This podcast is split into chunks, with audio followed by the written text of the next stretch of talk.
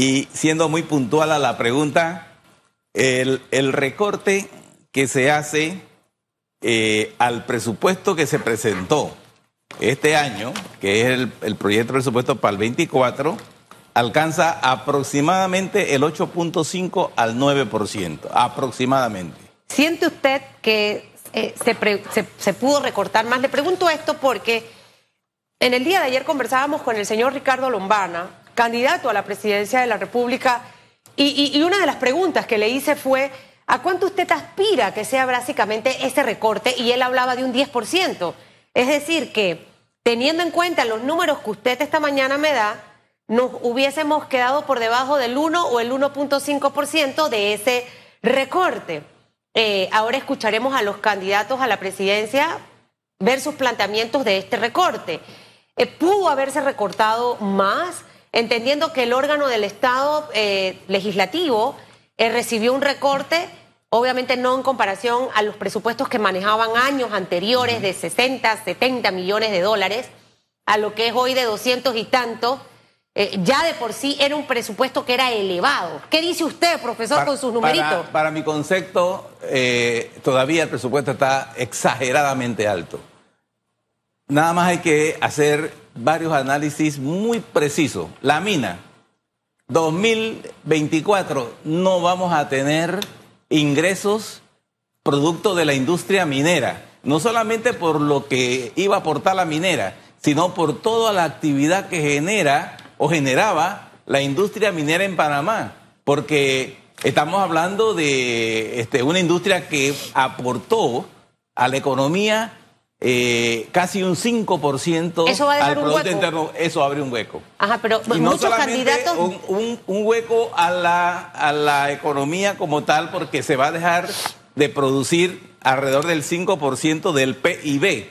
Ayer discutía con un colega y definitivamente existe el peligro de que nosotros este año tengamos un crecimiento negativo. Ok, decía Ricardo Lombana ayer, y lo tengo que citar porque me quedé con parte de lo que él expresaba. Él, él decía que la mina no iba a dejar un hueco, eh, que realmente el próximo gobierno debe, eh, primero, impulsar más la recaudación, generar proyectos de turismo, tratar de reutilizar ese gran hueco que quedó allí y empezarle a sacar la plata. Pero eso sería después del primero de julio. Eh, ¿Cómo serían esos primeros seis meses? Lo Sí. primero. Y lo segundo, ¿A qué porcentaje, siendo usted un hombre de números, hubiese aspirado a ese recorte presupuestario cuando usted dice que se pudo haber recortado más? ¿De qué Mire, porcentaje estamos hablando? Mire, ¿20, 25%? Mire, no, mire, mire, es por eso que las matemáticas son sencillas. O sea, si nosotros vamos a, a ser impactados por la industria minera que no va a estar aportando en este 24, hay que ver lo que aportó la industria minera en el 2023 y ese, ese porcentaje lo tienes que rebajar del próximo año porque no se recupera a corto plazo la ausencia de un ingreso de una industria que ya tenía 25 años de estar en Panamá. O sea, el que, el que dice que eso se va a recuperar a corto plazo no tiene idea de lo que significa el impacto negativo de cerrar una industria, cualquiera que sea, minería, puede ser eh, una industria de la construcción, cualquiera que sea. Entonces, eh, recuperar eso. Tenemos que ser muy creativos. Yo siempre lo he dicho, la creatividad es la que va a garantizar para los próximos años de que nosotros podamos ir recuperando poco a poco la ausencia de lo que eh, aportaba la minería al Producto Interno Bruto y al presupuesto general del Estado, porque la minería también contribuyó al, al presupuesto general del Estado. Ese ingreso no lo vamos a tener en el 2024. Allí había que tomar en consideración ese recorte, primero. Segundo, los aportes del canal. Todos estamos escuchando de que el canal tomó una decisión de bajar los tránsitos.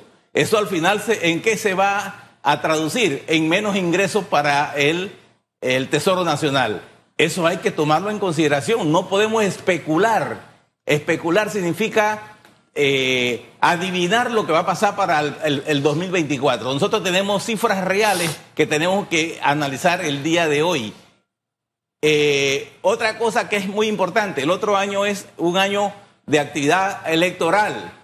Todos sabemos que en los años electorales la actividad económica de un país eh, se detiene o baja su ritmo de desarrollo y eso disminuye también la actividad económica del país. ¿De qué porcentaje Hay que usted, tomarlo en consideración. Profesor, le interrumpo, ¿de qué porcentaje usted estaría pensando en un recorte? 8.5% para su juicio o casi 9 es muy bajo. Sí. ¿Cuál hubiese sido el, Mire, el- el recorte Aquí, aquí se le ha dado real?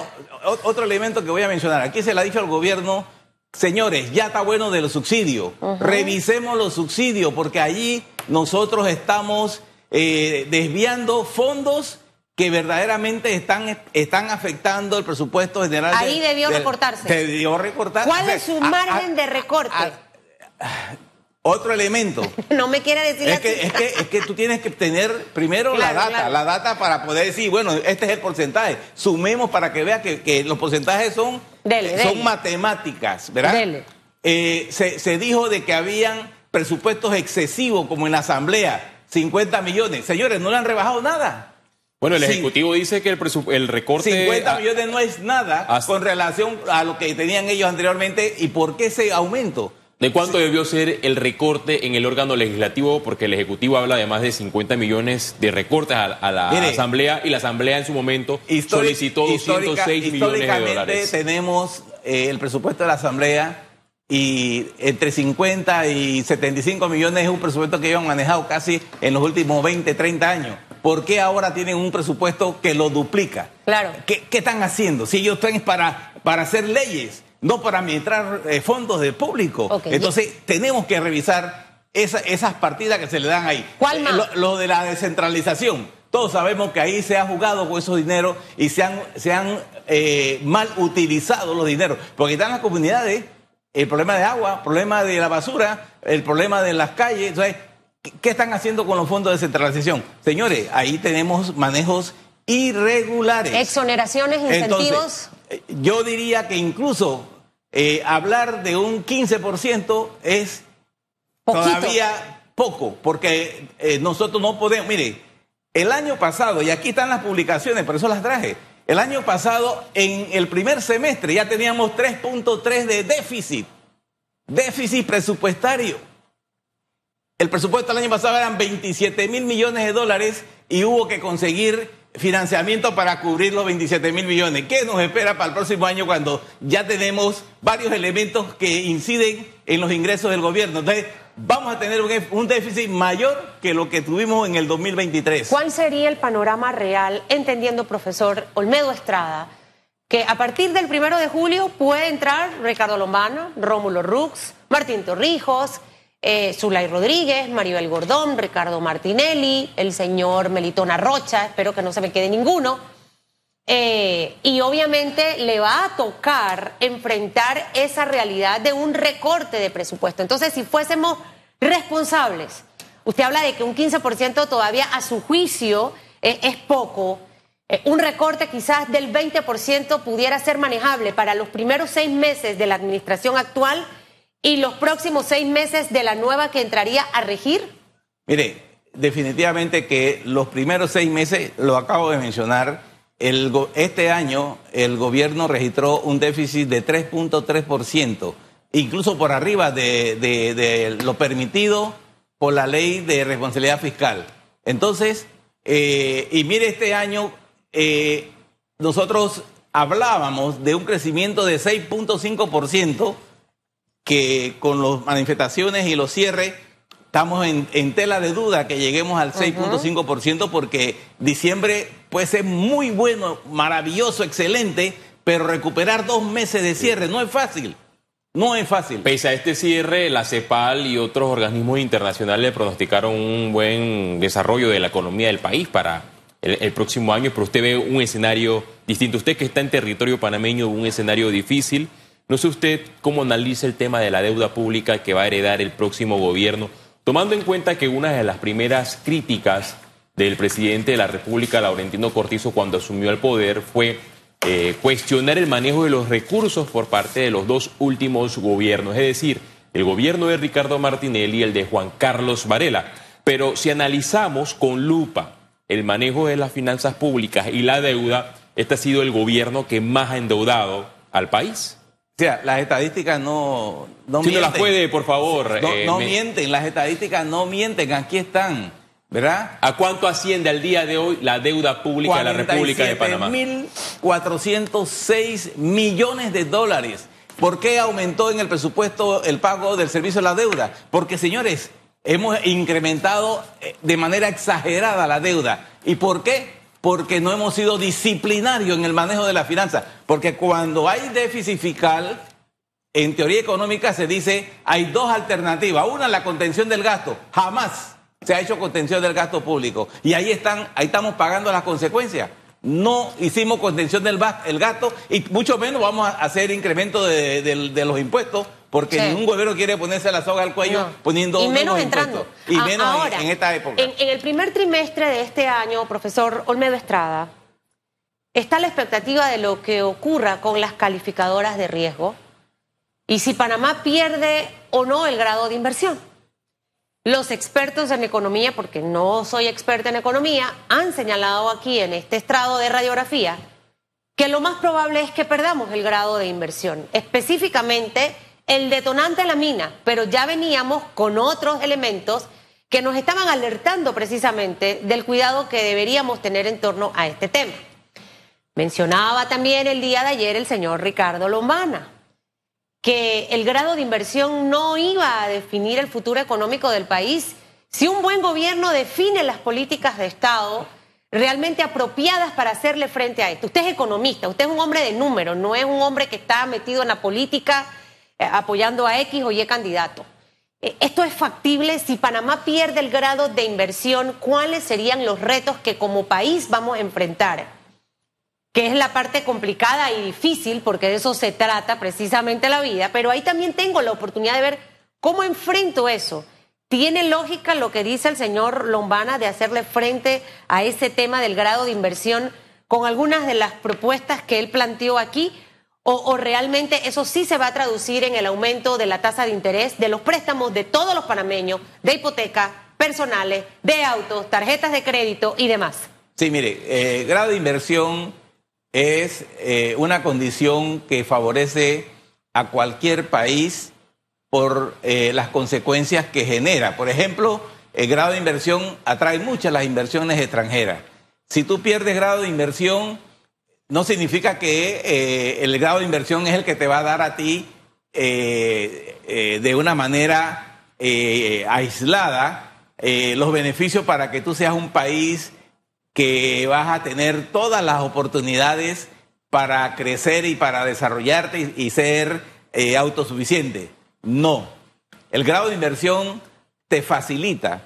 El grado de inversión te permite. Mire, nosotros tenemos grado de inversión y tenemos cinco años de estar pasando problemas para conseguir inversiones extranjeras. Entonces no es el sello del grado de inversión el que nos va a garantizar Ok. nosotros tenemos que te- tener grado de inversión, pero también tenemos que hacer eh, lobby para eh, reunir inversionistas, presentar nuestras propuestas, manejar, eso es manejar los fondos públicos, porque mire, esto hace perder Sí. grado de inversión. Claro, eso, eh, y, y- y muestre la, la gráfica hacia la, hacia la pantalla que está allí, porque de hecho el profesor abajo tiene la fotografía de, De los los, presidentes. en ese momento. Entonces, para que usted vea, esto es como una escalera que va hacia arriba, ¿no? Es Entonces, el primero que usted ve, ahí está eh, eh, eh, Martín Torrijos con el nivel de endeudamiento en su administración. momento. Eh, luego sigue Ricardo Martinelli, eh, posteriormente Juan Carlos Varela, que desde mi punto de vista, sin ser economista, profesor Estrada, usted me corrige, en realidad el nivel de endeudamiento significativo empezó en la administración de Juan Carlos Varela. Usted me dice con los números que tiene allí. Sí, el, el- el grado del grado de endeudamiento comienza desde Martinelli. Ok. Desde Martinelli, porque mientras nosotros vemos la gráfica de Martín Torrijos mantuvo una estabilidad en ¿Cuánto cuanto se mantuvo en la administración de Martín Torrijos Espino? Póngase los lentes, profesor. 10.800 millones de dólares. 10.000. 10.800. ¿Cuánto eh, terminó el nivel de endeudamiento de la administración Ricardo Martinelli? 18.230 millones de dólares. ¿Cuánto fue con Juan Carlos Varela? Trein- eh, vamos a ver, 26.000 cuando cerró en junio y 31 cuando cerró con el otro gobierno que entraba, que es el, el gobierno de eh, Nito Cortizo. ¿Y el presidente Cortizo está en este momento? 47 mil 406 millones de dólares. ¿Se justifican el, el nivel de endeudamiento? ¿En cuántos Eh, años? Estamos hablando de 5, 10, 15, 20. 21 años. ¿Se justifica? En, en 21 años aumentamos 30 mil, 37 mil millones de dólares. ¿Se justifica la pandemia, todas las actividades que hemos tenido eh, en cada administración para tratar de entender eso?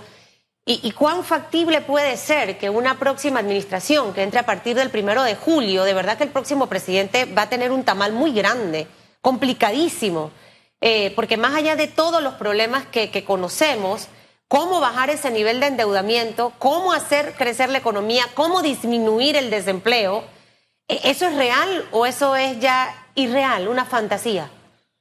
Bien, eh, lo dije hace un momento, nosotros tenemos que ser ahora muy creativos para eh, proponer. Panamá tiene una característica muy importante que no la tenemos en otros países. Por eso seguimos siendo el país que más crece en América Latina. Vamos a esperar porque yo tampoco tengo la bola de cristal para decir qué va a pasar en el 2024, pero si nosotros seguimos la, secuencia de los números que están publicados en el día de hoy, el último informe de la Contraloría, que habla de cuáles son los sectores que están en este momento eh, este, dinamizando la economía, por supuesto que el comercio internacional, la, la logística, las telecomunicaciones del centro financiero, el turismo, que si lo, lo podemos nosotros orientar hacia proyectos que verdaderamente atraigan eh, turistas, podemos, el turismo puede cubrir en parte lo que está dejando la mina, pero lo que es comercio internacional, que allí sí tenemos eh, nosotros, eh, digamos, infraestructuras que están trabajando y que están verdaderamente desarrollando actividades económicas importantes. Ojalá que este sector eh, cubra también parte de lo que está dejando la mina. Y, y por qué no decirlo, este, hay actividades que definitivamente, como las telecomunicaciones, que aportan al Producto Interno Bruto, así como también el, el, comercio, el comercio al por menor y al por mayor. Pero también hay que decirlo, nosotros no podemos estar, nosotros los panameños, cerrando la economía porque al final nosotros somos los que vamos a pagar el precio ¿Cómo se del cierra alto la costo economía? de vida, cerrando ma- manifestaciones, ¿verdad? Eh, haciendo huelgas eh, que realmente se pueden llegar a un punto de negociación porque realmente eh, aquí por, por la falta de, de un director de una escuela cerramos nosotros la, la interamericana. O sea, eso no puede estar sucediendo. ¿Cuánto nos va a costar recuperarnos? Eso, eso, eso, eso afecta. Claro, ¿cuánto nos, ¿Cuánto va, nos no- va a costar recuperarnos de esos 40 días, entendiendo que el turismo eh, en provincias como Chiriquí, Bosca del Toro, eh, también Colón, se vieron afectadas, específicamente el tema de los cruceros en el área de la costa atlántica? Eh, Y estamos hablando de, de micros y pequeños empresarios, profesor Estrada, o sea, no estamos hablando de, de grandes empresas. Eh, ¿Nos vamos a poder recuperar de esto en cuánto tiempo? Eh, si, si en la pandemia caímos 17% y nos recuperamos, ¿verdad? Significa que Panamá tiene capacidad de recuperar cualquier caída que tenga, eh, siempre y cuando podamos tener la capacidad de promover. Así como nos opusimos a la minería, ahora nosotros tenemos que decir, yo tengo un plan de eh, ideas creativas para desarrollar la economía de Panamá. ¿Qué vamos a hacer con las 12 mil hectáreas de, de la mina? Nosotros tenemos algunas ideas. Hagamos las propuestas, hagamos nosotros eh, eh, el pronunciamiento de cuáles son esas ideas que pueden ayudar. Aquí en Panamá, en esa mina, eh, el- el- en las áreas que se usaron para la mina, se pueden hacer proyectos que, que vayan encaminados a generación de energía a través de eh, industria fotovoltaica. Nosotros hacemos un campo de inversión, pero eso hay que tener capital también. Eso no se con dos reales no se hace. Hay que traer una inversión extranjera que, que se encargue de, Y van a, de querer, poder van a querer venir, o sea, usted es economista y se lo pregunto. ¿Van a querer venir a Panamá a invertir después de todo lo que hemos experimentado en los últimos años, no solo con el tema de la mina, sino también el nivel de desconfianza que se ha ido eh, eh, aumentando en los últimos 10 años Panamá eh, ha recibido más de 50 mil millones de dólares en inversión extranjera. Inversión extranjera. Lo que pasa es que la minería es una industria que si la vemos eh, desde su perspectiva, claro que tenía sus detractores, ¿verdad? Pero si usted se dedica a una industria como la generación de energía a través de fotovoltaica, eso contribuye a la economía y por ende no daña el, ambiente y, los detractores van a ser algunos, pero no es el, país entero. Entonces, ¿por qué no hacer en Panamá una industria de productos del mar? Tenemos dos grandes océanos. ¿Y por qué no aportar, por ejemplo, una idea al canal de Panamá? Nosotros estamos hablando de que eh, el canal de Panamá es nuestro principal activo, pero aquí no se habla de que nosotros con dos grandes océanos podemos convertir el agua salada en dulce y, tenemos agua para eh, abastecer el canal para los próximos 50 años. ¿Por qué no hacer un estudio de la instalación de una planta que transforme el agua salada en dulce y llenamos los embalses que están ahora mismo agotados y tenemos agua suficiente para 50 años. Aquí no se le ha, no, se le ha venido esa idea a la mente cuando hoy día en, países de Israel, Chile, en México tienen plantas transformadoras de agua en agua, en agua dulce, producto de que el agua salada es la que más le sobra a ellos. En su momento también se habló que iban a colocar en, en el canal de Panamá la siembra de nubes, como ocurre en Israel, pero son proyectos que quedan en el estándar de análisis y no se ejecutan. Profesor, usted hizo énfasis en la mina por muchos minutos. Y hay un debate ahora, luego del cierre de la mina tras el fallo de inconstitucional. ¿Debe el Estado encargarse de la actividad minera o usted de la tesis que cuando el Estado mete sus manos en proyectos como estos, eh, fracasa, que no los ejecuta como la empresa privada? Mire, yo he dicho aquí que nosotros tenemos la capacidad de administrar la empresa más eficiente y más moderna de América Latina, que es el Canal de Panamá. Ahí lo demostramos. Incluso he dicho que así como administramos el canal, debemos administrar la caja de seguro social, que es otro de los problemas serios que tenemos en este país. Y por supuesto que lo que se vaya a hacer en esa industria de la minería debe ser administrado como se administra el canal de Panamá. Empresas que verdaderamente van a, administrar ese recurso en beneficio del país, logrando ser rentable y aportando a la economía nacional. Como ocurre, por ejemplo, en, Chile, donde el Estado también juega un papel importante en la actividad minera. Pero bueno, la ciudadanía salió a las calles, rechazó el contrato entre el Estado panameño y Minera Panamá y creo que la opinión pública no sé si estaría de acuerdo que el Estado administre la actividad minera. Me gustaría también que, eh, que usted haga énfasis en el tema de la deuda pública que asciende los 47 mil millones de dólares. Cuando un panameño adquiere un préstamo para comprar un vehículo, lo paga en siete años. Ese es el cálculo que hace eh, el banco.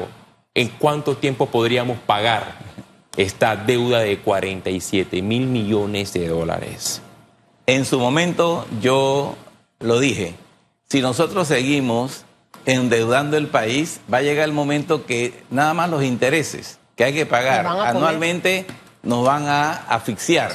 Y ya lo están haciendo, porque nos están quitando más de mil millones de dólares del presupuesto que se puede utilizar eh, eh, invirtiendo en infraestructura, hospitales, eh, escuelas este, y muchas necesidades que hay en el país. Pero lo estamos pagando en, qué? En intereses. Porque, ojo, por eso es que aquí hay cualquier cantidad de demandas en los tribunales por malos manejos de los, de los fondos públicos, porque fueron dineros que se utilizaron de manera eh, de corrupción. Claro. Y ahí están las demandas. Lo que pasa es que en este país todavía esas demandas pueden durar 40 años más y, y Algunas demandas sí avanzan, profesor Estrada. Otras demandas no. Mire, esto es tan sencillo eh, eh, de explicar lo que es como la economía del hogar de uno. A, medida que usted se va endeudando, mucha gente tiende a endeudarse, endeudarse, endeudarse, endeudarse, llega un momento que pierde la capacidad de pago porque no tiene los ingresos para poder hacerle frente a todos esos compromisos. Y lo principal es que usted en casa usted va definiendo. Ahorita puedo comprar este carro, ahorita puedo comprar esta casa, ya termino de pagar. Eh, y es más o menos cómo deben administrarse las finanzas. Eh, muchos dicen la plata en el banco ahorrada tiene sus pros y sus contras. Hay que ponerla quizás a generar para que eso le traiga inversión. Ojalá que realmente eh, todos los aportes que damos en esta mesa se han tomado. Hay muchos candidatos, profesor Estrado, usted ha dado valiosas ideas esta mañana que pueden ser tomadas en cuenta para ese crecimiento económico que necesita el país para que llegue a todos los ciudadanos. Que tenga una feliz fiesta, como bastante arroz con guandú.